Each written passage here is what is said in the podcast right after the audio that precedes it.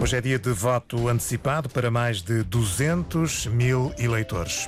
A imigração dos jovens é uma das principais causas do aumento da abstenção. António Costa pediu ontem mais uma oportunidade a Pedro Nuno Santos. Os termómetros indicam nesta altura 8 graus no Porto, 10 em Coimbra, Lisboa e Faro com 11, Ponta Delgada e Funchal com 16. As notícias com Miguel Bastos. Hoje é dia de voto antecipado para mais de 200 mil eleitores por todo o país. É o chamado voto em mobilidade, que permite aos eleitores votarem com uma semana de antecedência num conselho à escolha. Quem se inscreveu para o voto antecipado e por alguma razão não puder votar hoje, pode sempre fazê-lo no próximo domingo, dia 10 de março, dia das eleições. Em Coimbra, há cerca de 6 mil eleitores inscritos para o voto antecipado em mobilidade, que decorre na escola secundária Avelar Brutero. É lá que está o repórter Horácio Antunes. Agora em direto, Horácio, esta hora já há pessoas a votar? Já há pessoas a votar. O voto antecipado em mobilidade está a decorrer com normalidade e vai decorrer até às 19 horas aqui na Escola Secundária de Avelar Brutero.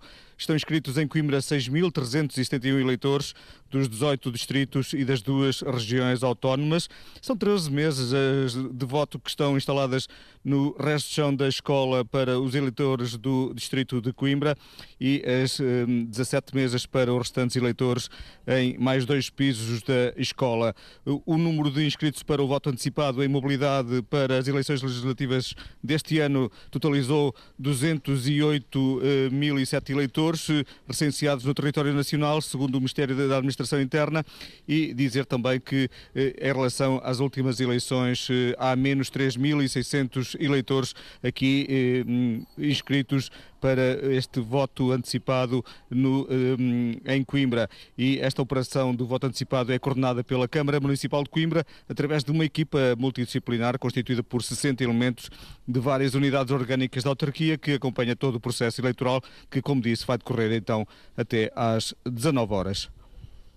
O Presidente da Câmara Municipal de Coimbra, José Manuel Silva, deve votar por volta das nove e meia da manhã. Reportagem em direto eh, com Horácio Antunes. Entre os inscritos eh, para o voto eh, antecipado em mobilidade está o Presidente da República, Marcelo Rebelo de Sousa, decidiu votar antecipadamente por considerar que é uma forma de estimular também o voto, é uma forma de combater a abstenção.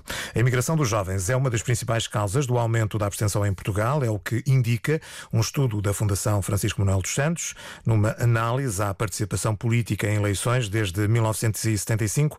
O presidente da Fundação, Francisco Manuel dos Santos Gonçalo Matias, aponta a abstenção como uma das questões mais preocupantes e adianta que, ao contrário do que geralmente se pensa nos últimos 10 anos, a principal causa foi o número de jovens que imigraram e não tanto a desatualização dos cadernos eleitorais. São estas as principais causas do aumento da abstenção de acordo com Gonçalo Matias. Que esse processo Vamos ouvir essa declaração de Gonçalo Matias. Devo dizer, aliás, que o fenómeno da abstenção tem várias explicações que não são apenas a falta de participação dos eleitores. Por exemplo, nós verificámos nesse estudo que lançámos em novembro que uma das explicações para a abstenção elevada em Portugal é o facto de os jovens que estão a sair do país não se recensearem no estrangeiro e terem dificuldades de acesso ao voto. Talvez é até mais do que aquele mito que existe, que é a da desatualização dos cadernos eleitorais e o facto de pessoas que morreram constarem ainda dos cadernos eleitorais eleitorais. Isso é inteiramente verdade, mas não é, de acordo com este nosso policy paper, não é a principal explicação. A principal explicação neste momento está uh, na quantidade de jovens que saem do país e na dificuldade que têm em aceder ao voto e na dificuldade que têm em recensear-se no estrangeiro. O que esse estudo nos mostra é que, de facto, há aqui uma correlação relevante uh, entre a saída dos jovens e o aumento da abstenção. Gonçalo Matias, o presidente da Fundação Francisco Manuel dos Santos, no programa Conversa Capital, uma parceria da Antena 1 com o Jornal de Negócios. Pode ouvir o programa na página da Antena 1 ou no RTP Play. A noite de ontem ficou marcada pela entrada de António Costa na campanha eleitoral. No comício do Partido Socialista no Porto, o ainda primeiro-ministro destacou a entrada dos antigos líderes do PSD na campanha da AD e pediu João Alexandre uma oportunidade para Pedro Nunes Santos. Era um dos discursos mais aguardados da campanha socialista, mas perante as mais de 4 mil pessoas presentes no pavilhão Rosa Mota, António Costa começou por explicar que afinal não seria bem um discurso. Em vez de fazer um discurso, sobretudo uma conversa. Uma conversa com quem ainda não decidiu, disse o antigo líder socialista, que depois de defender que foi com o PS no governo que o país conseguiu ultrapassar várias crises, pediu uma nova oportunidade para o partido e para o candidato. Por isso eu gostava de perguntar àqueles que ainda não decidiram votar. Será que vale a pena, agora que as coisas começam a endireitar, fazer uma mudança sem segurança? em vez de dar oportunidade ao Pedro Nuno Santos com novas ideias, mas sem mudarmos de rumo. Porque o momento, diz, não é para apostas de risco. Nem na repetição de soluções que já demonstraram que não funcionam, nem com experiências com quem não tem experiência. Precisamos é de dar outra vez a confiança ao Partido Socialista e fazer de Pedro Nuno Santos o nosso próximo Primeiro-Ministro. Pedro Nuno Santos, um político experiente, garantiu António Costa que vê na AD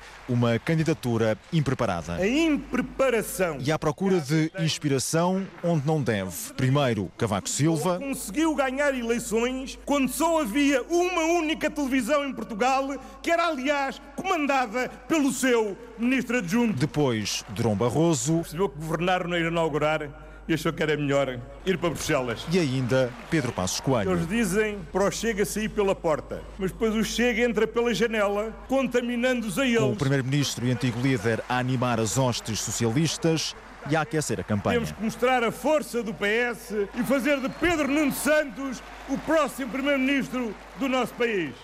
Marina Mortágua esteve atenta ao discurso. Para a coordenadora do Bloco de Esquerda, os socialistas perderam a maioria absoluta e ainda não se aperceberam. Não sei se puderam ouvir a intervenção de António Costa, mas se ouviram, devem ter ficado com a mesma percepção que eu. A maioria absoluta acabou e o Partido Socialista não se deu conta. Não se apercebeu que acabou a maioria absoluta. Menos arrogância, mais soluções. Menos soberba, mais humildade. É isso que dizemos daqui ao Partido Socialista. Palavras de Mariana Mortágua no Porto. Na Figueira da Foz, André Ventura, do Chega, falou em descaramento de António Costa. O PS teve uma maioria absoluta de dois anos, desbaratou-a completamente, com falta de credibilidade atrás de falta de credibilidade, e ouvir António Costa dizer hoje naquela que penso que será a sua última intervenção política, que a mudança com segurança no PS é uma enorme desfaçatez. As críticas de Ventura no jantar comício do partido. As autoridades alemãs anunciaram que detiveram este domingo dois suspeitos de pertencerem à RAF, a fração do Exército Vermelho, um grupo violento de extrema esquerda responsável por vários atentados entre 1970 e 1998.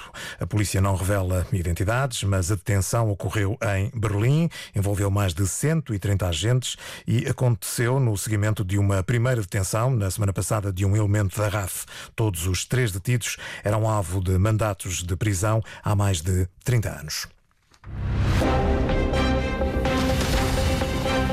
Foi uma edição de Miguel Bastos no simultâneo da Antena 1 com a Antena 1 Açores, a Antena 1 Madeira e a RDP Internacional. Toda a informação em permanência em notícias.rtp.pt